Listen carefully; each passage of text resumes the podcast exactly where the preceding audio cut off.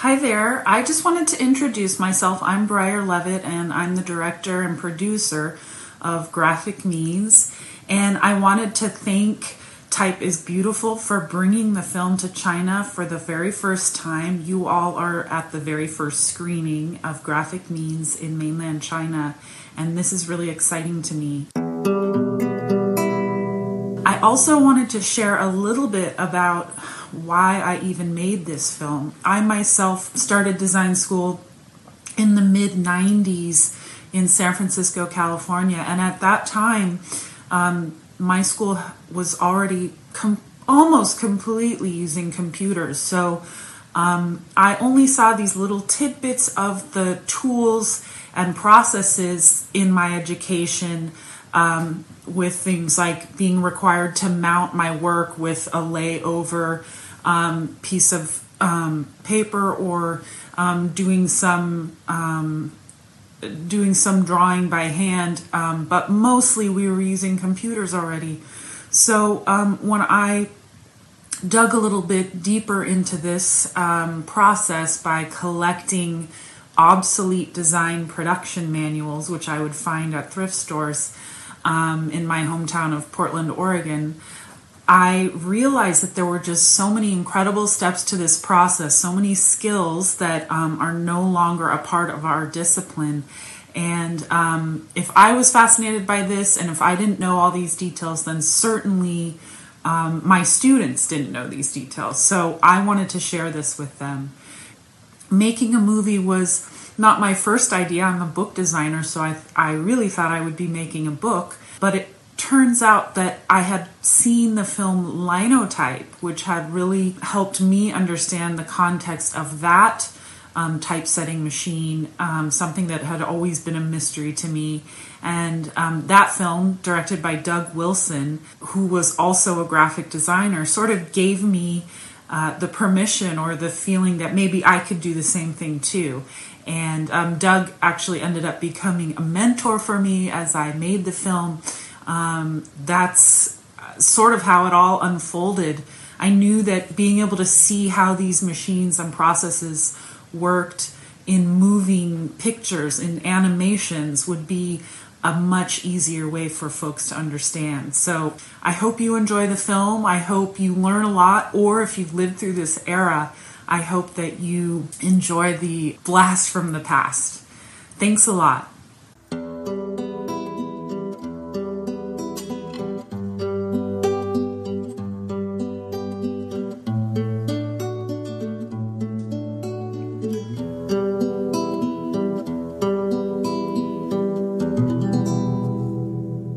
大家好， 您现在收听的是 The Type 旗下全球首家用华语制作的字体排印主题播客节目《自弹自唱》。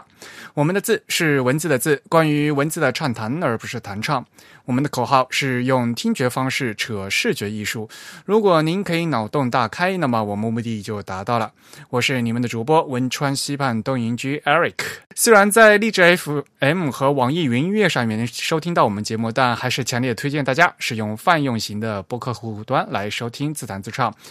我们 TIB 的网址是 thetype 点 com，呃，T H E T Y P E 点 com。也欢迎大家与我们交流与反馈，推荐使用邮件的形式。我们联络地址是 podcast at the 泰点 com，podcast 拼写是 p o d c a s t。The Type 拼写是 T H E T Y P E 点 com。如果您喜欢我们的播客节目呢，也欢迎参加我们的 Type 的会员计划。我们的播客只有声音没有图像，但是如果加入我们的会员呢，您将每月收到我们精心制作的会员通讯。有关会员的详情，请登录我们的网站的 Type 点 com/slash members，请注意是复数的 S。那么今天我们的正宇主播不在，但是在我们的虚拟演播室里请来了两位美女。下面请两位美女自做一下自我介绍。Hello，大家好，我是 Mira。大家好，我是 Rachel。哎，Mira 和 Rachel 其实是老朋友，我们自己 TIB 的熟人是吧？嗯，都不是第一次来录节目，大家应该都很熟了是吧？嗯嗯嗯。今天呢是我们的第一百零六期，我们三个人在一起，是不是应该来聊聊前段时间我们 TIB 做的一件比较有意思的事情啊？就是引入了一部电影，其实呢是一个关于设计的纪录片，名字叫《Graphic Means》。那其实这个事情从头到尾是 Mirror 在做牵头的，对吧？你是不是先来讲讲为什么想做这个事情？首先其实也不算是正式的引入吧，因为大家也知道一般呃国内这个情况，所以我们相当于是呃做一个引介，就是将这一部呃有关设计的一个纪录片呃介绍给国内的观众，大部分是设计师，然后也有很多是。嗯，设计爱好者或者说是文艺甚至文化的爱好者，那这个片子叫《Graphic Means》，嗯，它其实意思就是平面设计的方法。那它主要嗯讲的其实就是在数字时代之前的平面设计的方法，所以它会从比如说五十年代一直到九十年代，就是从热金属排印一直到桌面排版这当中一段时间，呃，行业经历的一些技术的变化。所以这个片子其实是在二零一八年的时候，呃，就已经开始预热，应该说是当时已经拍好了，然后在全球各地已经开始预热，然后放映，做一些独立的放映。那么当时我们看到这个呃宣传片的时候，其实已经差不多就知道这个片子当中的呃，应该还是非常有料的一部一部纪录片。所以当时我们在二零一八年的时候就挺想。呃，把它介绍到中国来，因为有一点，呃，有一点像是这种感觉，就是呃，之前还有一部片子，也是很早的时候，呃，一零年的时候吧，就是 Helvetica 那部片子，如果 Eric 应该有印象，就是当时也是国内的一批呃字体设计爱好者，然后自己去进行翻译，但是没有算是正式的引荐，呃，只是。大家通过一些自己的渠道，然后把片子拿过来，然后自己配字幕，这样子完全是民间的一个翻译的行为。然后在一些比如说呃呃学院啊或者学校里面，呃去做一些分享和学习。那但是那么多年过去了，我我是觉得要再来做这件事情，尤其是我们我们呃 TIB The Type 来做这个事情，呃那就应该做的略微正式一点，而且也能够尽量的去面向更多的受众。所以就我就正式的去跟导演进行了联系。那其实第一次联系挺早的，在二零一八年是暑暑期的时候，我记得是七八月份吧。当时呃问他，我们当时其实想的很简单，就是觉得这么一部片子里面当中会涉及到很多呃技术性的名词，然后翻译其实是非常重要的。如果他要出呃中文版本的话。所以当时我们是主动想要去提供这么一个呃翻译的合作的合作的这么一个机会，嗯，但是当时嗯有很多其他的原因，就是我们没有继续把这个事情推进下去，包括呃呃包括翻译和这个放映怎么去做，然后之后怎么去帮导演去做一定的推广等等，当时没有非常好的定下来。但是当它正式的发行之后呢？我们有了一些呃比较好的想法，那我们就在今年呃也是年初的时候再次跟导演取得联系，然后慢慢把这个事情策划起来。所以我们是五月五月四号在上海同济大学做了第一场放映，然后当时还是请到了非常多呃有就是业内的比如有经验的老一辈的设计师，然后同时来帮我们一起。做这个呃，相当于是一个沙龙的活动，我们有放映，然后也有讲座，然后之后也做了呃好几场活动，是在不同的城市，嗯，大约就是这样子的一个过程。这个电影本身，它原来是在那个那个 Kickstarter 上面做了众筹，是吗？你最早是怎么知道这个电影的？啊，具体从哪里知道的，我已经有点忘了，但是的确，他当时。呃，导演在 Kickstarter 上面做了一个众筹，呃，然后对那个时候肯定就已经知道了，就已经全面铺开开始宣传了嘛，所以大家也都看到了那个宣传片，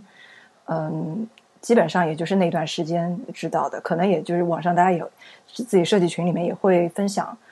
所以就当时就知道挺早的。因为最后那个众筹，他最后还拿到了那个阿杜比 Typekit 的。赞助嘛，所以《Graphic Means》嗯，《Means》这部电影最后就是拿到全部资金的话，是我记得是二零一六年六月份的事情。所以呢，其实还蛮早的。然后呢，因为电影整个电影的制作周期还是比较长的嘛，所以呢，就是销声匿迹了一段时间。呃，我第一次看这个电影是我。因为我在东京嘛，然后就是有日本设计师就打算自己内部做一个观影活动嘛，所以那时候呢，就是我们自己先看过，呃，然后那时候就已经有日文字幕了，但是那时候的日文字幕呢，也是也也有些错误吧，也应该说，然后所以我在东京就那时候就已经看过两遍了，然后刚好你要引进这个事情嘛，然后我就看了就巨多遍，现在看了都要吐了。嗯，我也是在东京看的第一遍。对，你们俩是一块儿去的是吧？那个观影会，我看的应该是第二次放映吧。对，我其实也不知道。但是 Rachel 那一次是第一次看吗？对，我是第一次看。然后当时知道好像是在 Instagram 上看到，偶尔看到这个账号，然后就感觉宣传力度还蛮强的。然后上了官网看了那个预告片，就觉得很不错，然后就持续关注。然后正好日本那边也有放放映，然后就去了。当时之后还有那个谁的讲座来着？有阿杜比的讲座。然后反正看完印象也蛮深的。虽然当时因为有很多，确实里面有很多专业的名词，无论是用英语还是用日语，都不是能很好的理解。所以，尤其是技术部分的。工艺部分的讲解，就其实弄得不是很清楚，但是它整个历史理理梳理的那个过程，我觉得还是让人印象很深刻的。我和 Rachel 上次在东京参加的那一次放映会呢，是其实是一个字体活动。呃，其实大家知道嘛，其实说 graphic means 说那个平面设计，其实图嗯，除了文字就是图嘛，就是。有字有图嘛？那其实字是其中一个很大的一个主题。那么在没有电脑之前，那比如说有签字有照牌，所以呢，在呃，其实文字的这个字体排印的内容，其实也占了这个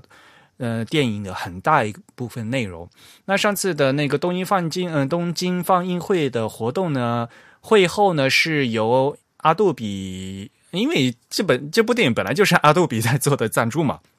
然后他们就请了阿杜比日本字体嗯字体组的山本太郎先生，还有呃福部先生，还有吉田先生也来了嘛，他们就是给大家介绍一下，就是关于自体制作的一些。呃，历史啊那些东西，嗯，所以整个那一次的活动也是很长时间，因为电影本身就一个半小时嘛，然后在后面的一个讲座啊大概一个多小时，所以整个放映活动是蛮长的。所以我们后来在中国国内做的几次活动，时间也都是蛮长的哈，就是分上下两部分嘛。对，这个电影本身因为就有八十五分钟嘛，然后嗯。再加上讲座，如果如果有就是配套的讲座的话，像我们首映的时候，其实是有三个小型的呃讲解的段落，那已经是非常压缩时间了，但是也基本上整整一个下午的时间。那其他场次的话，至少会跟一场讲一一场讲座，那也是相当于差不多就一个下午就没有了。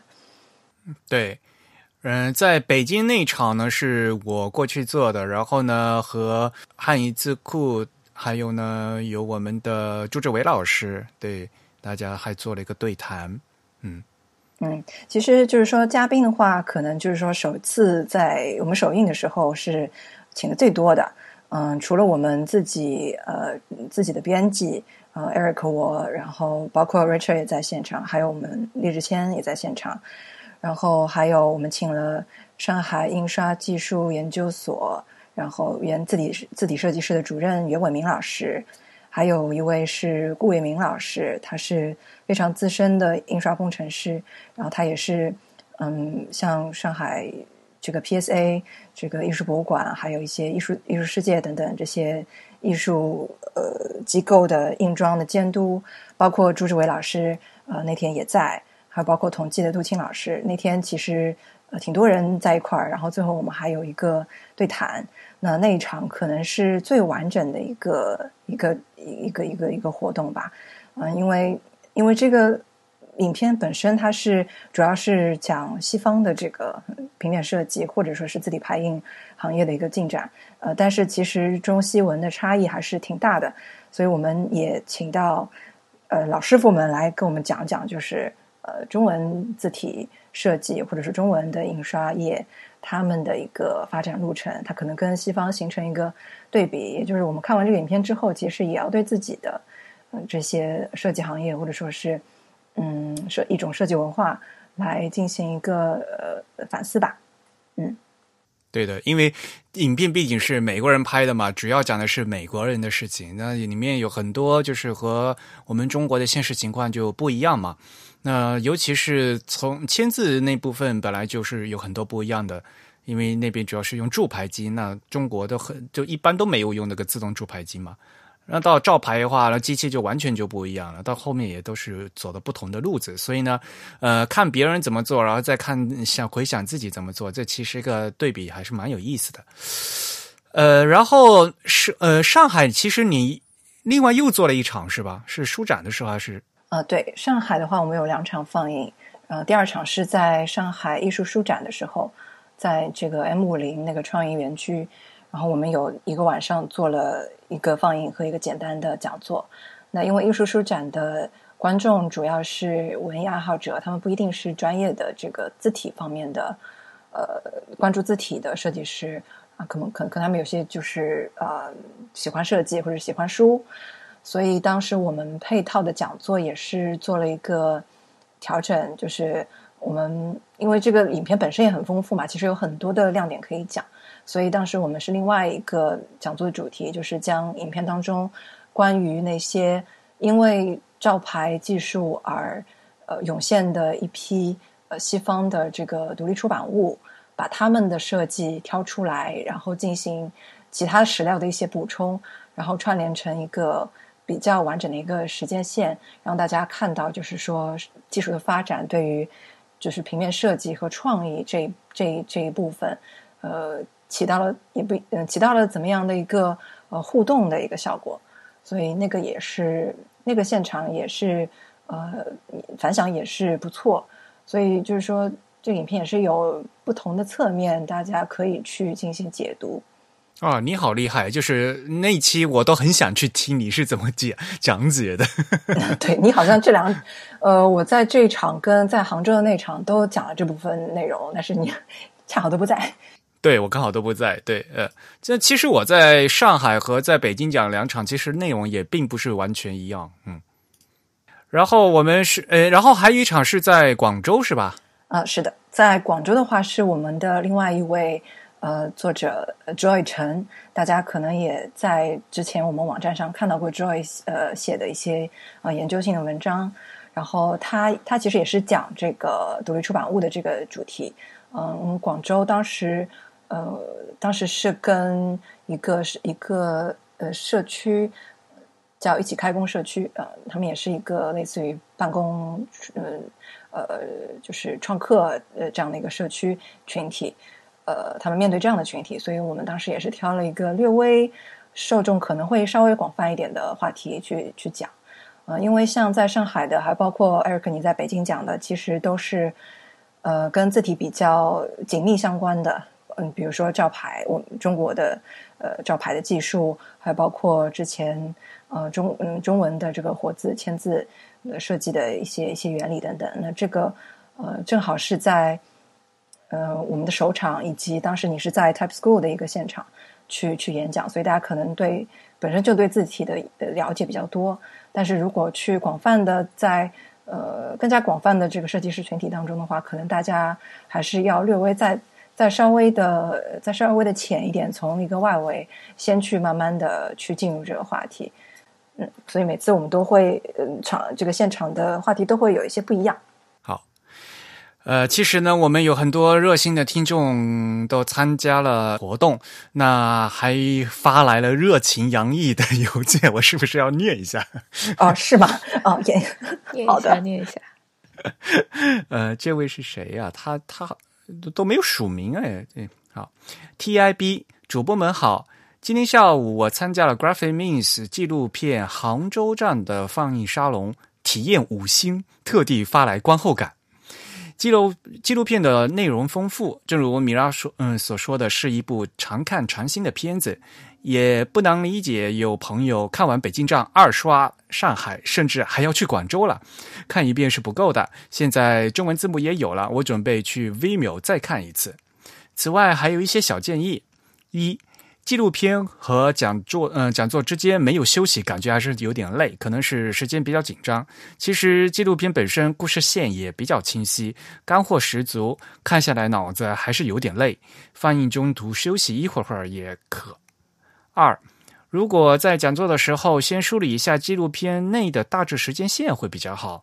观众对西方嗯西方平面设计的发展历程可能不太熟悉，黑暗的观影 观影过程中也不方便做笔记。如果先梳理一下大致脉络，再继续进行深入讲解，可能更好。三，还想同时了解一下同时期的中国平面设计又经历了哪些变化，但是时间不足，来不及提问发言了。P.S. Eric 没有来，有一点点小失望。但是 Mira 太美啦，我听着听着就走神了，嘻嘻。我晕，祝 TIB 越办越好。晕倒。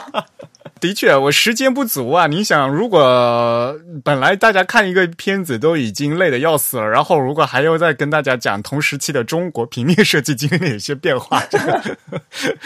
就讲三天三三夜都讲不完了都。呃，其实包括梳理时间线这件事情也挺难的，因为中中国的然后西方的都要梳理一遍。呃，不过的确是，嗯。因为片子的确是信息量比较比较充足，所以我们其实自己看第一遍的时候，也不一定能够抓到全部的内容，呃，所以这为什么就是我们鼓励大家，嗯，就是多看几遍，以及去这个去购买正版收藏，还有包括我们会做后面的讲座等等。其实杭州站我们呃时间紧的原因，还是因为后面呃我们也有一个小小的一个对谈的环节，就是杭州也有我们。很多的好朋友啊，在杭州有这个卢涛涛涛卢老师，然后有于琼杰老师，然后包括还有郑初阳，都是我们的老朋友了。然后他们也是在杭州本地的设计师，然后跟平面、跟字体等等都是有非常深的交集。所以当时也是很高兴，就是他们就在现场，所以我就直接也把他们拖过来，然后四个人也是做了。呃，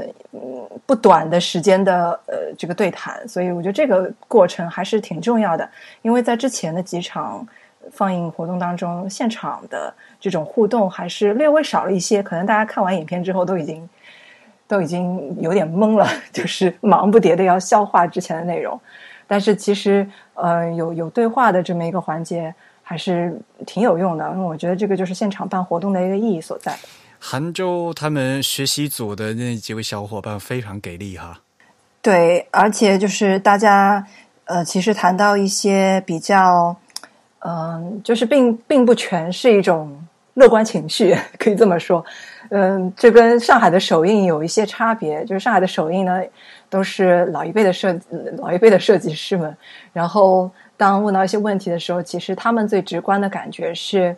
嗯，技就是因为因为这部片子是讲技术的这样的一个一演进和发展嘛，然后他们的最直观的感觉是技术是解放了这个生产力，你从签字排印，然后到激光照排，呃，然后再到计算机设计，然后尤其是朱之伟老师，他就觉得他他之前做过刻字的这个工作，然后到了这个电脑呃设计字体的时候，那他的这个生产力是完全被解放了，所以。他们对于整体的这个呃，包括这个设计技术的未来也好啊，都是呃有一个比较比较正面、比较有希望的一个评价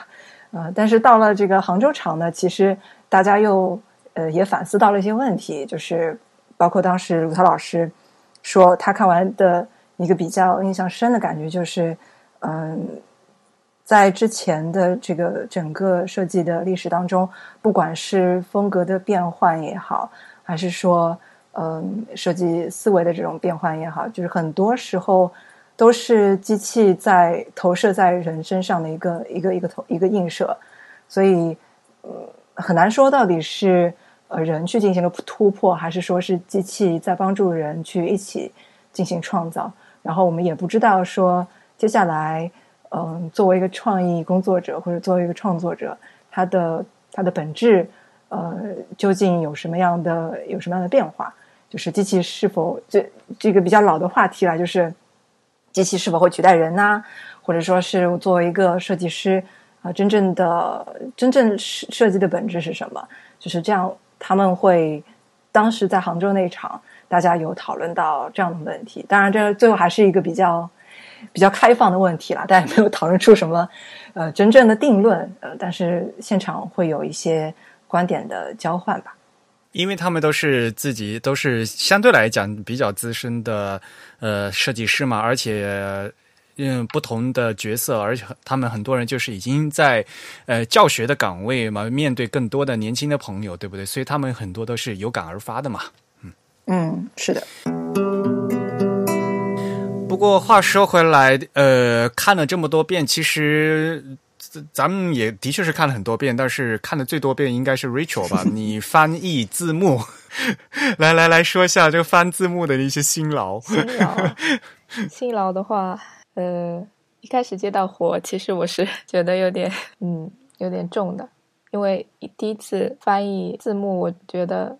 翻译字幕是一个很累的事情。虽然以前看一些剧啊什么的，觉得就觉得理所当然，但实际上还是有一些心里知道翻译字幕是一件比较麻烦的事情。然后，尤其是我看过这呃这个纪录片的日文字幕版，觉得对有很多专业术语，然后就觉得比较难。虽然原来有繁体中文版本，但是毕竟繁体中文有很多遣词造句不适合大陆的语境使用嘛。然后另外。那个繁体中文的版本其实翻译的也不能说是糟糕，只能说可能因为时间仓促比较仓促的原因，就是有一些错误和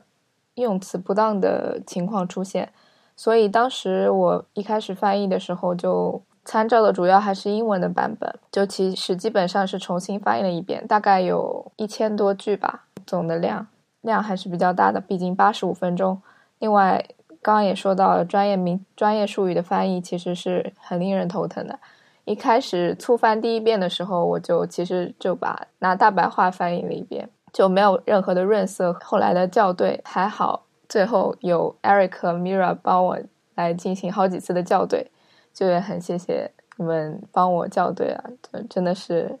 很多专业术语，其实真的是不知道如何翻译比较好，就。比如说很简单的字形和字体的区别，其实就是 TRB 内部也会有不同的见解嘛。就是 font 和 type typeface 的中文翻译到底是什么？那 Eric 你来说一说吧。啊啊，是不是一开始那个 Dan 说那那那句话嘛，对吧？啊，就是字体的话嘛，当然做作为一个体来讲的话，它是一个艺术形式嘛。但是你要做成一个 font 的话，作为一个商品，就是。就一个字形，就是那个加土字体的那个字形的那个商品的话，它是它是一个工业产品，他他他说的那段话嘛，对吧？它是需要要量产的，要干嘛的？对，嗯，对，台湾也是用字形的，就是后来我去 Just Font 听他们讲课的时候，他们也很强调，就一开始就对他们都用字形，就是 font，就土字体的那个形，嗯。不过反过来啊，首先先说这个一开始的那个繁体中文版的字幕，几乎来讲是对于你来讲是没没起多大作用，是吧？你根本就没看，是吧？后来就对，一开始还参考着看一下，然后后来就基本把它扔了，就从英文开始翻，因为真的就是就是看一遍还不如自己翻，就还轻松一些，就对着三个看就更累一点，对。就是这样，对的，信息量已经很大了，然后再看三三种语言就看了就晕了，而且主要是他那个那个繁体中文版不是台湾版，是香港版。对，大家也知道嘛，香港版因为他们主要是讲粤语嘛，所以很多那些词啊，他们是用那个粤语词翻译的，很简单，比如说他们不说激光，他们说镭射，镭射嘛，镭射打对吧？对对，就很多就这样的词本身就是，即使是术语，就是也大家照的方法也是。不一样的，呃，所以就很麻烦。这 个，所以后来就干脆一开始觉得好像呃有一个繁体中文版，然后呢又有日语版，对吧？然后英语大家也都会嘛，所以总觉得怎么着也应该很快弄出来。结果发现好像都派不上用场，是吧？最后做还不如自己重新翻译变快，是吧？其实如果是表达方式的区别的话，那呃繁体改简体其实是呃没有那么多工作量的。但是我们仔细看这个影片的话，其实还是发觉，呃，就是译者在专业上面可能还是会有一些地方，他嗯还缺一点点这个敏感度，就是他可能不知道这里是一个专业的一个流程，或者说一个术语，所以他就会直接这个概念就就不会把它翻出来，他可能会找一个别的别的方式，呃，勉强的去翻过去，就是。呃，这个是能够看出一些比较比比较关键的问题的，就是这个是这个就是错误了，就不是一个表达式的区别了，就是硬伤的问题嘛。对，这个就是一些硬伤了。当然，这个硬伤在原来的片子里面，嗯，也不能说特别多吧，但是因为它本身的概念。他也不是一直在出这个概念，因为有些基本概念，他他他既然说出来了，那整个就是你在这里犯错了，那下面的所有的理解可能就会带着错掉了。我们可以举个举几个例子吧，这样比较直观一点。就我们一直看里面出现了好几好几次，就是说在这个检查版面的时候，他要检查那个 registration 啊，对 registration，然后 registration 他就一直他好几处都翻成商标。但是大家知道，如果在印刷的这个情境里面，registration 就是你叠印的那个标记要对齐吧，所以检查其实是那个叠就套色用的那个对一个十字的那个那个十字边框的标记。中文哎，中文这十字加个圈是吧？嗯，它反正有的是十字，有的是有的是当中有圈，然后有的是它它就是四角上。它有的时候就是像那个国外的，在影片里面那个以前做 paste up 做拼贴的时候，脚上就是一个直角嘛。呃，日式的话是两个 L 型，两个错开的 L 型。对，这个就这个就是明显就是你懂就是懂了，你不懂你就是就会翻成那样。对啊。还有一个我比印象比较深刻的是。嗯，他在讲，就是当照相排印向呃，当签字排印向照相排印转移的时候，大家要重新去做字体，要去做这个字体的底片，把原来签字的设计转换成底片上面的字体设计。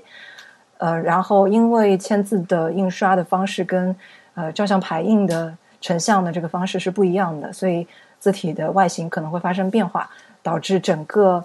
整个整篇字的这个 color。所谓的灰度，或者说是版面的整个肌理会发生变化。那他就说，你如何把签字印刷的这个 color 转换成呃照相排印的签字的这种 color？那当时那句话一来是比较长，然后二来就是他跨了好几个针，然后三来可能版译者也没有注意到 color 这个词的特殊的意义，所以整句就就很明显看出是比较勉强的。混过去了，然后后面可能就难以理解了。但其实他讲的就是这个字形的，呃，就是整篇整篇这个字整个版面上的字体的灰度是是这样的一个概念。所以像这种比较专业的概念，就是这就是为什么当时我们很想去去想去主动的 offer 这个这个这个翻译的这个服务，就是考虑到其实有很多坑，然后肯定会有人掉下去。是的，像比如说有些词啊，就是。呃，如果不是内行人，就根本都不会意识到它是一个术语，就就直接糊过去了。就像刚才说的那个 color，我印象很深的一个词是那个 mechanical。嗯，去查字典的话，也才发现也是美国的印刷界常用的这个词 mechanical。因为如果不不懂的话，人家就觉得这个是什么机械机械的的那个意思嘛，就是这个这什么的个完全不通嘛。但是实际上，大家看了电影就知道，里面出现了非常非常多次，就是那个拼贴台纸，就是他们要在做做废林之前，要把所有东西做好拼贴，弄弄完以后再贴上，的最后拼成的那个那一一大张的那个东西叫 mechanical，这是一个名词啊。所以像这种东西的话，就是如果你哪怕你是会英语，但是如果你不知道这个。真正的印刷界的东西的话，你还是看不懂。然后那时候我跟 Rachel 两个人在校对的时候，我们两个也在也在想一个问题，就是说，呃，它原文是一个术语，即使我正确给我把它正确的翻译成了一个术语，但是不懂的人还是不懂。就是我把它翻成一个中文的术语，我正确的术语就听不懂的人还是听不懂。对，字幕很难的一个点就是术语就很难给它加注解嘛。就之前看到有的字幕的那种做注解的方式，就是在上面就上面加一再加一行。我我还我还在想，我们要不要做这个？但那个是内嵌的字幕吧？对，那个是内嵌的字幕，外挂的字幕还做不到，应该做不到那样的。嗯，不过这个我们这一部这部片子里面的术语，我觉得还不至于说完全看不懂，因为其实。翻译出来之后，你还有画面进行对照嘛？那你只要在那一帧上你是你是对着的，那那大家可以同时去理解，有图有文，然后就就能够理解。而且基本上翻译过来也是呃一个实际的意思，就是就是在比如说在中国的印刷业也是呃使用的这种这种术语，那它至少在至少看字面是能够知道一些意思，然后你在。对照这个影片的画面，呃，基本上还是没有太大的理解的问题。你觉得有什么看到还不能理解的部分吗？我好像印象没有。也不是，也不是不能理解了，就是因为各个地方有各个地方的行话嘛。就是我上他们那个，呃，我记得有一个那个的 Dragon Blood，不叫对对对，那个这中国我们自己中国的印刷厂的话，管那个就叫红粉嘛。这这东西都是同样一个东西，但是呢，大家都不去不会去叫它的化学的名字嘛。那真正工真正工厂的人，像中国的工厂的人，就管它叫叫红粉。那美国工厂这都就叫它叫它叫 dragon blood，呃，就什么龙血是吧？你如果直接翻译成龙血，听起来也很奇怪。所以，像那一句，我们其实做了一个呃，应该说翻译补偿吧，就是。我们在他他前面前后有两句话嘛，然后我们在前面说了刷的是红粉，然后他后面说呃这什么 is named a dragon's blood，然后我们就在后面把他这个俗话把它翻译出来。他说我们说被他他这个形象的称作是龙血，所以红粉和龙血都有了，那就基本上没有什么理解问题嘛，就是也是可以补偿的。嗯，还有一些就是文化差异的问题了，像比如说，哎，最后那个像我。那个刻萝卜章，你还是改，你还是保留了刻土豆章是吧？啊，对，像这种我觉得，这个是最后的一个，嗯，最后的一个匠人，他说，我就我我我现在几乎要倒倒退到这个用土豆刻章的，呃，这个这个工艺里面去了，因为技术越进步，我就越故意退步，他是这么讲的。啊，我觉得萝卜章、土豆章这个问题虽然有文化差异，但是你不至于不理解。那嗯，展现一些。就是所谓呃，稍微异化一下这个翻译，而不是规划，呃，可以让这个变得更有意思吧？我觉得在没有理解理理解障碍的前提下，嗯，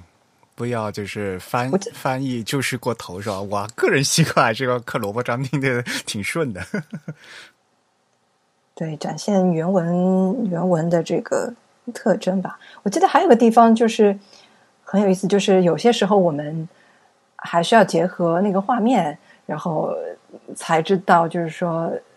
这个文本应该进行怎么样的润色。就是如果真的单看原来的英文的，就是看原来那个这个脚本，那不一定能够能够明白他是说什么的。就有个地方是他们在应该是在《纽约时报》排这个用这个签字排版面的时候，然后有一群排版师。然后在那儿很吵，在在整个排版桌上，然后，呃，大家都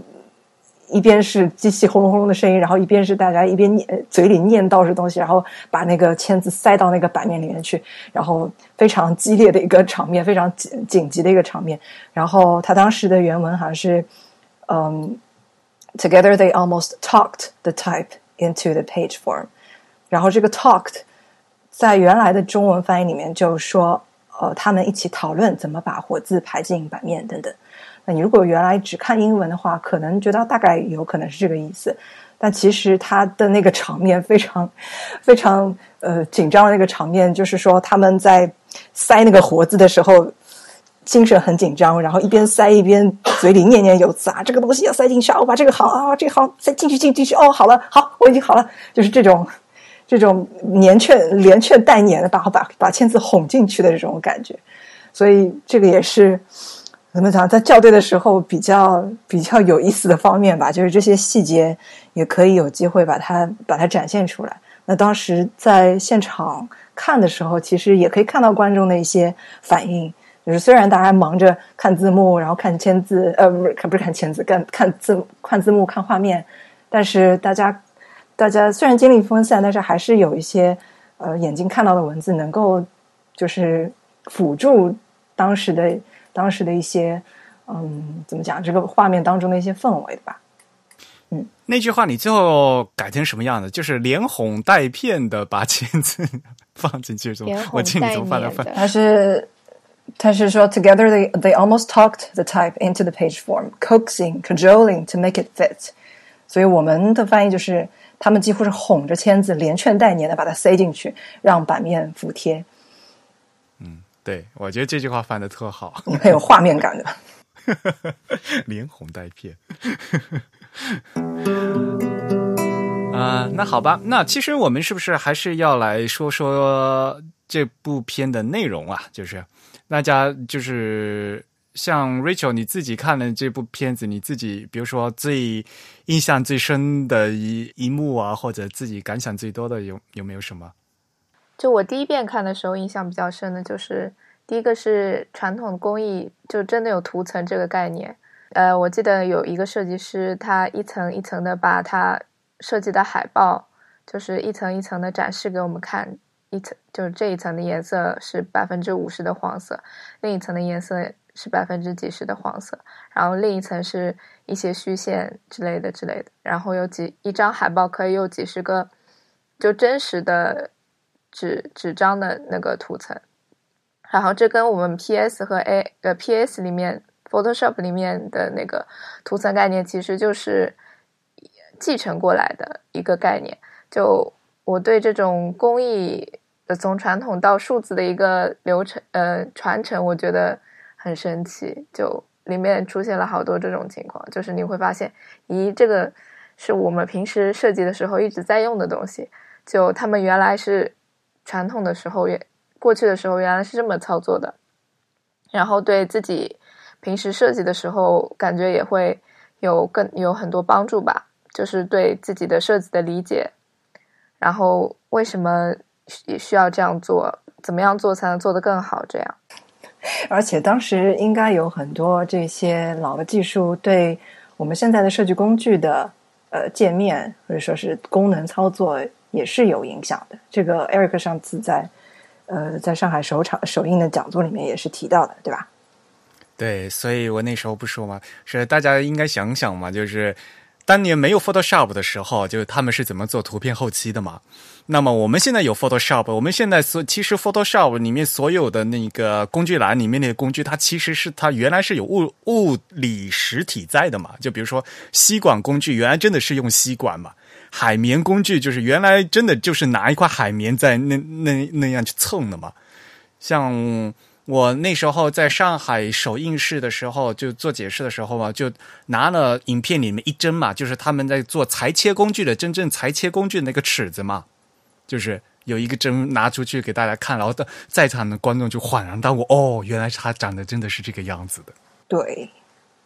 我倒觉得他那个影片当中。就是让我觉得收获很大的是，他其实用了一些，他除他除了有很多史料的展示，呃，他放了很多历史纪录片在里面，有很多引用的片段，然后同时他也把实物都展示出来，然后另外他还做了一些 infographic，就是信息图表的一个一个解释，尤其是在解释一些工艺的时候，比如说照相排版，那我觉得他那个流程做的特别好，对，照相排版的流程到底是怎样的？对，那个动画。说实话，在看这个影片之前，我一直对一些细节一直都非常的模糊。我大约知道，OK 是用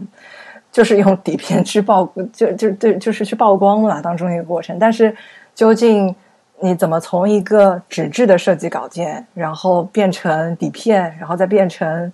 呃用于印刷的版，就是当中当中其实有非常非常复杂的过程。呃，那应该说是看第一遍，其实还没有完全明白。我们最后我最后看了好多遍，然后才觉得慢慢能够呃。就是能能够自己能够脑子里面演，就是去去去演，去去放映一遍这样的一个一个过程，所以这个还是相当呃有意义的。这个也是让这个片子起到了一个，就是至少放在我们这儿，呃，放在自己这边能够实时的去看，然后作为一个参考，而且这个参考是动态的，所以就非常有用。对，一开始就我自己看三遍都感觉好像是大致懂了，结果后面我们翻在做翻译、在做字幕的时候，诶，他这句话到底是什么意思？然后我们后来又去查了老半天嘛。尤其是呃，因为我们毕竟还是在做这个设计，我们自己在平时做设计，其实是那个印钱嘛。就印钱的部分，大家可能还相对于是熟熟悉的。可是真正到制版、印刷当中那些东西的话，其实，在车间里面发生了什么事情？就其实如果。如果大家平时如果没有实际的到，比如说印刷车间去去追色呀，或者去现在还追色还是有的嘛，但以前的话要去看版啊，要干嘛的？像这些那些，呃，估计就是如果没有实践经验的话，而且就是你都不知道他们在说什么，就是因为倒了好多次飞临到版，然后又怎么怎么，那现在现在版也没有了，被飞临也没有了，就胶片也没有了，什么东西都没有，然后你这些东西要凭空去想象的话，就非常非常难，就是。是因为像在我们的这个设计行业，就是我觉得外国可能也是吧，就是当时在做这些呃印后工作的，哎，不是印刷工作，嗯，这个这些工序的人，大多还是在印刷厂嘛，是在厂里面做这个工人，就车间嘛，对对吗？所以设计师可能当时的设计师还和这些车间印厂他们的这个联络还是比较紧密的，但是现在的这个设计行业其实。呃，分工一方面非常的细，然后另外呃技术也提升，然后另外这个印刷厂自己的工序以及他们的这个商业模式，会让设计师跟印厂之间呃隔的隔的，就是隔了好几道关这样子，所以有很多设计师其实也也搞不清楚到底这个当中的原理是什么，而且从签字排版，签字你觉得好像还好理解，这是一个。物理的东西，虽然说那个机械、那个机器，你也不知道它到底是以什么原理去去做的，但是至少你好像感觉想想能够能够很很快的理解它的原理。但是说到比如说照相纸板有有光学的原理进进来了，然后再到嗯，比如说计计算机的这个呃呃桌面排版之后，你到了这个你到了印刷厂，你可能就是。要么就是数码印刷，然后要么就是平板印刷，然后它当中怎么制版这个过程，你你可能有很多设计师连那块板都没有看到过。对呀，所以呃也没有就是说当时的一些老的设计师一直是就这个隔代之间还是有一些一些断层吧，就是这些行业经验没有非常完整的传承下来。所以大家会有有理解上的一个一个偏差。我个人觉得，有我印象特别深的有两句话。一句话是，当初对这个桌面排版产生兴趣的都是那些工程师，而不是一就是设计师。就是当初电脑刚刚出来的时候，就是有有 Macintosh 的时候。嗯，当时平面设计师们对这个技术还很多人是持否定态度，而且他们还很矜持。我可是专呃专业艺术学院毕业，我可是巴塞尔，我是知道网格系统的人，我怎么能用你这你这些破玩意儿，对吧？里面他们是有这个台词的，对吧？然后，而且的确，早期的 DTP 其实的确是很差。而且你想，当时的是那个点阵字嘛，然后都是锯齿，直到后面有激光打印机了，稍微这个分辨率高了一点了，然后后面还有比如阿阿杜比 ATM，还后面有字体大战这些这些些事情，这些都是东西都是有了那么多工程师他们的不甘心，他们的努力，才使得 DTP 就我们现在的桌面排版有这样的。之前他们他们都觉得电脑都是没没法用的东西。所以呢，同以同样的这样的一个心态转移到现在一样的，就是我们现在在做呃 DTP 的人，正我们现在此时此刻正在耻笑网页排版太弱，什么都不行。但是不一定的哦，说不定以后网页排版做的可能会比你 DTP 做的更好哦。现在的 D 呃网页排版电子书的确是很差，CSS 什么都不能写，什么东西都不能实实现，中文啊什么标点挤压什么都不行。可是说不定以后可以哦。所以呢，这个就是三十年河东，三十年河西的事情啊，就觉得就是看到当年他们对这个新技术的一个态度呢，折射到现在自己身上在做的一些工作，就感觉很还是感触蛮大的。这是第一点。第二点，我感觉就是也是呃一个电影里面一个笑点，是说现在用电脑做修改太容易了。里面不是有个说吗？有一个例子嘛，就说，比如说那匹马，那那那那个海报做出来，它就已经做完了，你不可能说印刷出来，哎，说哎，我把那匹马改成红色的会怎么样嘛？对吧？然后在场的，但我记得放映的时候也是有很多设计师嘛和观众就是会会心一笑嘛。就是现在很多往往是改稿，然后呢，我有一个人在屏幕后面给你指指点点啊，给不不字在字要大。对吧？高端大气上档次，你能改？哎，你这么快就能改出来嘛？对吧？现在呢，就是修改的成本太容易，修改成本容易，其实一部分是好事，但是呢，更糟糕的是呢，导致设计呃太草率而没有思考。其实这个也是，像我们现在有数码相机也是一样，以前胶片胶卷相机的话，胶卷很贵的，所以呢，快门不是随便乱摁的。可是现在呢？快门随便乱摁，你可以选，嗯，选好随便乱拍，然后再拍出，再选一张就可以了嘛。嘛，但是这些东西的话，就是会最关键是会导致你在做东西的时候，你这个思考的这个整个思考回路的变化。就因为像以前写，比如说写作也是一样的，写作现在大家写作还谁是先打草稿的？我记得小时候，大家语文课本还是呃老师教写作文的时候，老师要先说要打草稿的。可是现在呢，一般来讲，反正改是很容易的嘛，所以大家随便先打字，先先打再说。哦，是吗？打完了以后，到时候再改。我至少写个提纲吧。我自己还是还还是要打草稿。那有有些人是这样的，还是活在九十年代。就说看写到什么程度嘛，但是因为你现在电脑很容易，比如说我可以把一整段挪到上面一段去嘛，对吧？现在很容易的，以前是用写稿纸的话，就就很很难叫挪的嘛，你就要重新整张纸要撕掉重写的嘛。就所以呢，以前就是下笔会更慎重，反现在就是因为反正改也很容易改，反正你就是先先做，做完以后反正以后再改呗。就很多有这样的一个心态，就来做事情的话，反而就是，呃，不太好，就是过于草率，就是现在有有这样的一个倾向哈。我并不说全部都是这样，但是有这样一个倾向。就其实是和客户的沟通成本反而是上升的嘛。就其实原来只要说就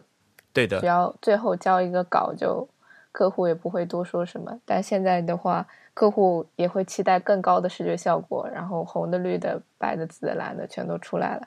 然后 deadline 也会更多，然后设计师就会变得更焦虑，就是这样。然后这就是我觉得他最后的落点还蛮好的，就即使 DTP 时代给我们带来很多效率的提升，就是也有很多我们也需要警惕的东西。嗯，这个其实，你刚才你们讲的这几点，就让我感觉到，就是其实在这个呃现场，我们也有讲到这样的问题，就是一个是技术呃所带来的一些变化，它到底是它到底是解放生产力呢，还是它其实门槛是越来越高了？就像艾克你刚才说的，呃，之前最开始用这个桌面排版的那些人，其实都是电脑 geek，然后但是。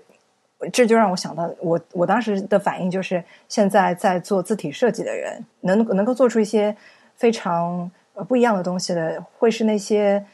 呃会写 Python 的人，用用 Glyphs 写 Python 插件的人，比如说大曲都市。是的，对对呀，是的呀。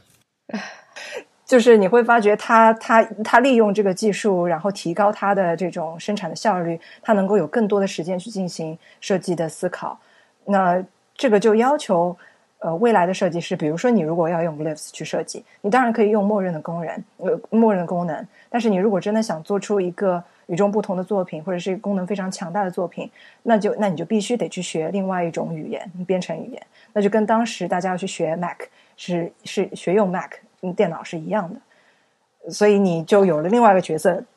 嗯，这个你跟大曲都市还是不能比的嘛，毕竟大曲都市他本人他是专业美术学学院他毕业的。对吧？首先，他有个底子在，他首先他在艺术的功底上是 OK 的，然后他再加上技术嘛，就是说，就是跟当年那些 工程师还不一样，跟当年他们的的确就是的确就是 gig，就是没有艺术功底的工程师，就是又是另外一回事了嘛，对吗？嗯嗯嗯，是。但是如果你真的能够能够运用这个语言的话，其实还是能够怎么讲如虎添翼吧？你不你不会。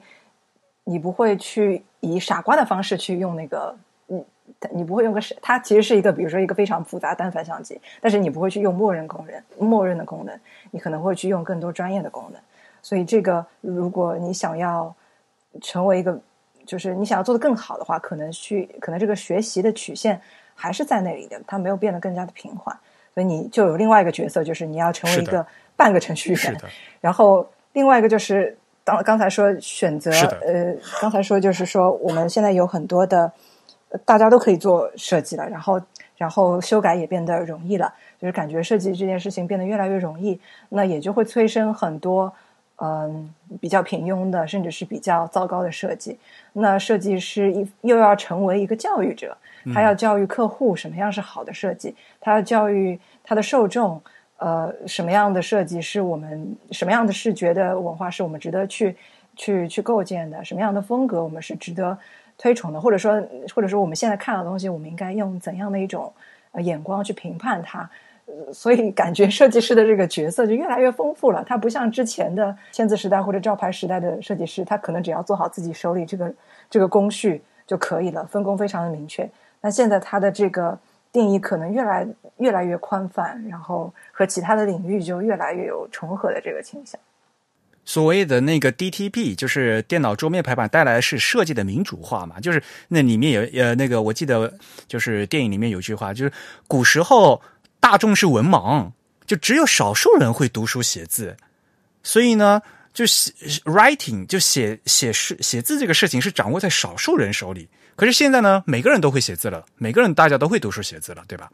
以前呢，平面设计是少数人的专业人士能做的事情，可是现在呢，变成每个人都能做，每个人都会都会做排版了。那么以前呢，是虽然这个设计的数量虽然少，但是呢，都是专业人做的，都是专业作品。现在呢，数量虽然多，但是变成有很多很多的业余作品。更关键的是，东西越来越多了。那所谓的专业的好作品会被埋没在海量的业余作品里面。那么，我们要去辨别那些哪些是好作品的要求，就就更难，就更难了呀。就是其实审美就提高了嘛。然后，我们要去找一个好的作品，这个几率就更低了，代价会更高了。这个其实是一个很难的问题，所以这个时候呢，就变成，呃，专业的设计师本来他是只要做好自己东西就行，可是现在呢，他还要教大家什么是好的东西，因为有好的有坏的，这好坏的东西也也也很多。然后呢，他还要去教育别人，然后去帮人家去挑选去做这个事情，所以设计师的任务其实是更加艰巨了，我觉得。嗯，但你也可以这么想，就是这种任务是，呃。技术很难代替，或者说机器很难代替的一个一个任务。对对，这反而是更加难以替代的。就是有了 AI 嘛，但是 AI 之间之前需要一个训练的一个过程吧，它是需要有个训练师去训练 AI，对吧？嗯嗯，我可以接着刚才那个讲，就是关于技术的这个问题。当时我们也是在杭州那一场，嗯，我就问。那几位嘉宾，我说：“那你们觉得接下来就是设计师面对这样的一种情形？虽然说，虽然说，就是大家其实是站在一个呃非常短暂的一个，你如果是看整个历史的发展进程的话，我们其实现在经历这段时间是非常短暂的。也许我们现在对所谓未来技术的这种担心，过个几十年、几百年，回头来看看，嗯，可能就是。”呃，就马上就过去了，然后后面可能会有我们没有办法想象到的更大的呃变革来临。但是现在我们就站在这个点上，我们怎么样去看待我们未来的这个角色？然后当时我记得卢涛老师就说，呃，还是要突破技术的这种技术对人的限制。就是我们虽然可以利用技术，但是呃，我们作为一个创作者，就是不要被技术去束缚了，嗯，自己的思维，然后自己的这个想象力，或者他应该没有说想象力这个词，但是就是就是这样子的一种思路，就是你要尽量的去思考自己作为一个创作者的本质。然后这个其实也是，嗯，刚才 Richard 说到的那位女女性设计师，呃，她在她在那个影片里，嗯，就是在说自己做那个拼贴排版的那个过程。那个 Lucille Tenazas 这个这个女性设计师，然后她在影片最后也说了，就是说，我觉得跟过去有什么改变呢？就是你不再用整个人的身体去去去沉浸在设计这件事情当中了。以前你要把整个台面都清清理干净，然后你要切，你要裁，把一张大纸举起来，你要拼贴，你要弄胶水，然后你要做手工，你你你你身体的每一个每个肌肉都参参与在这件事情当中。但是现在你面对电脑，其实你就一个动作，你就是手放在键盘上或者放在鼠标上，然后你的肌肉其实没有参与这件事情。你其实你改这个稿子改改再多遍也好，你对它没有一种直观的呃一种体验。所以我觉得这个这个结合这个嗯卢涛老师在现场讲的那点，是让我感觉印象比较深刻的，就是你你要如何突破这个技术的限制？那首先你得先突破它对你身体的限制。呃，所以现在也看到，我们其实也看到，业内有很多的设计师，他开始尝试，比如说不同的材料，或者说不同的多媒介的混媒的创作方式。它不一定只只局限在一个数字媒体的这样的一个创作方式当中，他有可能会要出去做实地的研究，他有可能要要要要拍，然后他有可能要自己做装置或者做别的任何任何形式的尝试。我觉得这可能也是。嗯，我觉得比较有启发意义的一个地方吧。其实我最近在做讲座，在就和大家聊天的时候也是说嘛，就是现在尤其是年轻的设计师，就是对实际的物理大小没有概念。我专门就 typography 来讲，就是大家对比如说对字号就是没有实没有概念，就比如说五号字是多大，就大家没有概念。而且呢，因为现在就是可以随意缩放了嘛。就你对吧？这个一片尺的话，对吧？两个拇指一撑，这字就大了嘛。就所以呢，大家对这实际的大小就完全没有概念。可是，就是单纯对于字体设计来讲的话，以前我们在签字的时候，都是要按照实际大小签批的大小来刻字的，所以它的这个设计是专门针对那个大小的。但是呢，到了照牌以后，所有东西有了那个。照相机的镜镜头以后可以随意的可以缩放，随意的变大变小、变倾斜、变变形都可以。但是这样的设计会不会好呢？这又是另外一个问题嘛。所以就是说，你的是你的技术可以让你变得更自由，但是这个这个自由到底能不能带来更好的效果，需要你更精精确的去思考的。嗯。然后呢？刚才还刚才 Mira 也说到了，其实，在这一篇纪录片本身，其实有背后有很多女性设计师在做，对不对？包括我们这次的导演本身，她就是女导演嘛，对吧？嗯，对。那导演呢？呃，导演叫 Briar Levitt，然后他是呃波特兰州立大学的平面设计的助理教授，然后他自己其实是九十年代的时候。在这个呃，这个这个旧金山那边呃学习设计的，所以呃应该说是刚刚刚刚好，就是冷排的时代，就照相排印的时代才过去没有几年，然后桌面排版刚刚兴起，而且就是在美国西岸是最呃应该是最活跃的那个时期，桌面排版。对，嗯，反而是纽约那些大城市里面都是老派的设计师，然后对呃他呢就是说。他因为觉得，在不管是在之前的自己排印行业当中，还是在电影业这个这个行业当中，呃，在做关键职位的基本上都是男性。嗯，我觉得可能电影业比字体、比设计业更加厉害，是我也不知道是不是这样子啊？这个这个不不不不均衡的情况，所以他非常有意的把所有呃把所有的这个嗯制片的这个团队。嗯，都就是都选都都他都选了女性的团队成员，从这个摄影师，然后到文案，然后到呃这个 motion designer 就动态设计师，然后编辑，然后是然后是然后摄像等等，就是整一套的整一套端班子，他都是女性，所以这个是他对这个影片做了一个小小的小小的贡献。然后另外的话，他在影片影片当中其实也提到了，就是照相排印这个技术出现之后呢，也有很多女性进入了就是字体排印、平面设计这个行业，这也是技术带来的一个一个小小的改变。然后当时也是花了一些篇幅，影片也有一些花了一些篇幅在这个女性的这个设计师身上，也挺有意思的。嗯，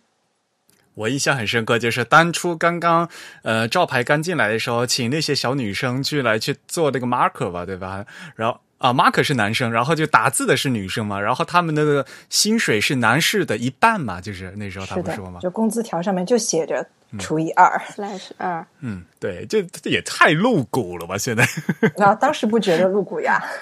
现在嘛，呃，就肯定是政治不正确了。但是这个当时，呃其实我们当时在杭州的现场也提到，因为嗯、呃像于琼杰老师，她也是呃女性的这个，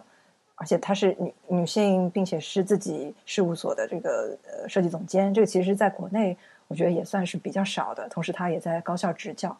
所以我们提到这个问题，感觉其实她的她的感觉和我的感觉有点相像，就是现在的平面设计行业其实也没有说太均衡这个比例，呃，大部分在台上的我们看到的那些有名有姓的啊、比较有影响力、比较有话语权的，仍然是啊、男性在主导。然后呃，我们就说好像技术当时有有一些改变，但是似乎也没有、呃到现在好好像也没有改变太多，所以还是需要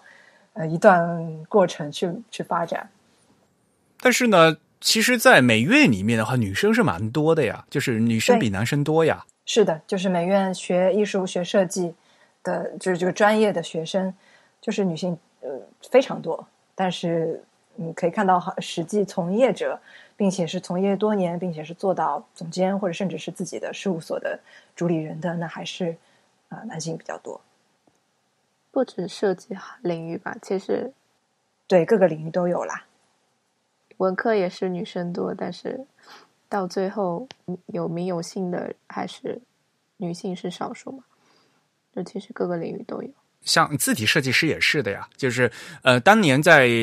写研公司也是也好的，像我们现在，比如说你到方正、到汉仪里面去，其实真正字体设计师他们那个办公室里面女生还是偏多的，就是工程部都是男生偏多，然后设计部的都是女生偏多，嗯，实际大家做的还是女生比较多。对，就是他们可能是在行业的略微呃低的职位，然后做一些嗯、嗯，就是劳劳动力比较集中的工作，比如说拼字啊之类的。然后这个其实在，在签呃在照相排印的时代也是也是差不多的，因为之前我看了一个看了一个那个嗯 Berthold、那个那个柱子所的纪录片，也是的，就是。嗯这个整个办公室里面，他拍出来几乎都是女性，哪怕是把这个字稿输入到当时非常还是非常低端的一个呃计算机这个显示屏当中去，这个技术工作也是女性在做，但是那个呃产品经理或者说是那个艺术总监是男性，他可以在这边圈圈画画、指指点点，说哪里要改，然后再退回去改，所以这个状态应该持续了挺长的时间。女生比较细心，其实我觉得像做这个事情的话，女生比较很很适合做这个事情。我觉得相对来讲，我觉得这是个人差别吧，不是说男生就不细心，然后女生就 不不不没有没有什么整体意识之类的，就是这也是大家容易形成的一种 stereotype 一种刻板的印象。对，其实是个体差异会比较明显。我觉得现在应该也有比较多的人认识到这个问题。嗯，不过不得不说的就是，因为绝大多数的女性都会在家庭和事业方面需要做出抉择嘛，对吧？尤其是尤其是女生有了家庭，然后尤其是生小孩之后嘛，那肯定她们可能就。呃，像在日本的话，就他们都更愿意，就是说，为了要照顾家庭的话，他们可以在有些女性设计师，他们就自己在在家就可以办公嘛。因为设计师一般来讲，其实现在的设计师只要有电脑都能工作嘛。那他可以在一边在家里带孩子，然后一边从继续从事设计。但是呢，他就不不需要去做那些总监和这些管理层的职务。然后呢，就自己的就平时做一些设计就可以了。就是呃，很多呃女性毕竟会在这个家庭和事业之间呢，要做一些抉择，这这是比较现实的一个事情。嗯，那其实这也是呃各个行业都会讲到的一点，就是觉得好像是因为家庭的原因。那其实呃，我们再问的深一点，其实也就是为什么呃为什么会这样嘛？就如果说。在在包括在欧洲的一些国家，就是如果说这个整个呃社会的层面上，对于男性和女性在家庭当中的这个角色的分配的看法是比较比较平衡的话，那其实呃也不会导致比较偏颇的这种结果，因为在社会不会认为说女性就女如果在男女之间选择，女性好像应该去承担多一点的家庭的工作。在那样的一个环境当中，他们可能会更倾向于，比如说两人呃相互商量分担，或者说是呃完全看情况来分担。所以，呃，这也是一个整体的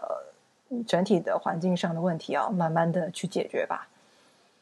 不管怎么样，这这部影片对于我们 TIB 来讲，也是唯一的一位女编辑，我们的 Mira 引进的，所以我还是感觉蛮自豪的，哈哈哈。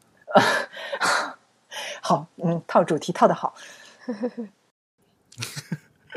那你想，毕竟是美国人拍的片子，他们肯定是要对吧？政治正确嘛，而且现在就是女女性的话题，还有什么多样性的话题，在美国这个这个必须要必须要踩的点嘛，对吧？现在，哎，好了，你们还有没有想要说的？想要说鼓励大家去 鼓励，嗯，到没有到现场，或者是到了现场看了一遍还想看的朋友们。去支持购买正版原片，我们那个福利还在吗？呃，福利是一直在的。呃，是不是现在开可以开始讲怎么购买影片了？可以啊，快说呀！我解释一下，就是，呃，这个影片呢，它是呃在线上和线下都是发行的。那在线上呢，其实是可以通过一个网站去进行呃所谓点播购买啊，on demand。就是你可以，你可以选择在在线观看，然后你也可以选择完全购买下载。那那个是在 Vimeo 这个视频网站是有下载的。那我们肯定会把这个链接放在我们的这个 Show Notes 里面去。呃，但是因为 Vimeo 这个网站它是在外网，所以大家如果要去上去的话呢，会需要呃科学上网一下。但是我相信我们很多的听众和这个关注者应该也都。也都比较习惯这样的上网方式了，啊，但是呢，关这个东西最重要的一点是，必须要保持很好的网络，因为毕竟是一部八十多分钟的电影，这整个是如果你要下载下来，或者好几个 G 的，就是你的 你网络一定要保持良好的速率。嗯，然后我们在呃，因因为我们是帮助引介这个影片嘛，所以说，就是通过我们 T I B 购买的话，可以输入一个优惠码，然后就会。呃，得到相当于七折左右的优惠。那原来的影片好像是呃十十十七还是十六美元？如果你是完全整个购买的话，然后如果输入我们的优惠的话，应该可以在十一十二美元左右就可以购买。那购买的话，可能就有另外一个要求，就是它的这个优惠是仅限美元通道，所以需要大家连一个。美国的服务器在科学上网的时候，连一个美美国的服务器，然后获得这个优惠，好麻烦下载。所以我们还是尽量做了比较多的现场的放映，让大家能够先睹为快啊。但是大家如果想要收藏的话呢，其实也非常推荐大家呃去去这个购买下载。嗯，而且我们的这个中文的字幕应该会在近期呃正式的发布在官网上啊，官网就是 graphicmeans 点 com。那么，呃，就是你可以下载，好像一个语言包里面有好多字母，你可以看到其他各国语言的字幕啊，你都可以直接下载下来。那么配合你购买的这个影片，那就相当于你就收藏了这么一个完整的影片。哎，我们还会再过再做国内放映吗？嗯，如果没有其他的就是组织方想要做这样的活动，我们可能暂时不会做这个线下活动了，因为。呃，现在中文字幕已经上已经就是正式快要发布了，然后网上有这个线上的观影方式，虽然说有点麻烦，但是其实大家是可以去，呃，就是各地的朋友其实都可以去网上去购买。那因为我们自己的人如果要跑遍去 跑遍这个好几个城市，也是呃有有时候也是兼顾不过来，所以我们呃尽量多的做了一些放映，但是最后还是。通过这个线上的方式去做一个比较比较便捷的一个推广。好啊，对，好，现在官网上面已经有简体中文的是吧？呃，现在还没有放上去，嗯，我会再和导演跟进一下，让他放进那个语言包里去。好，感谢大家的收听。大家可以从各种社交网络上关注我们。我们在新浪微博、微信公众号以及 Twitter 上面账号都是 The Type T H E T Y P E，而在 Facebook 上面也可以通过 Type is Beautiful 找到我们。当然了，大家更可以在我们的主站上面阅读更多的内容，并关注更新。其实，关注我们的朋友已经发现，我们主站上面的 The Type is Beautiful 已经改为了 The Type 这个名字啊，我们就是。The Type，我们就是这儿。欢迎大家，呃，用邮件的形式给我们来一些反馈。我们的邮箱是 podcast at the type 点 com。podcast 的拼写是 p o d c a s t，the type 的拼写是 t h e t y p e。也欢迎大家加入我们的会员，那让我们努力把节目作为做成全球最好的字体播客。那我们每月呢会有会员的抽奖活动。那么八月份的抽奖呢已经抽完了。那恭喜 ID 为 Room Jun 和 X Hacker 这两位会员呢，呃获奖。那八月份的会员抽奖的礼品是独立字体设计师级工工作室平台 Type Network 啊，他们美国人做的这个平台 Type Network 的多功能茶巾两份，那一人一份啊！恭喜这两位会员。那么我们也看一下哈，九月份呢会要准备什么样的奖品？但是因为九月份呢是有非常期待的一个。月，因为举世瞩目的 A Type I 啊国际字体大会啊，九月份就要在东京举行。那么，我们 TIB 的小伙伴们，还有包括国内、港、两岸三地各地的字体工作室，还有很多设计师都会汇聚一堂，都会来东京。那么，我们呢？呃，也会从公众号、播客和主站的各种平台上面做一些相关的特别报道，也希望大家继续关注。好，感谢大家收听，非常感谢今天的两位嘉宾，呃，Mira 和 Rachel，感谢你们，谢谢，谢谢。本次节目由 Eric 主持，由 Eric 在 Mac OS 上剪辑制作完成。我们下期节目再见，拜拜，拜拜，拜拜。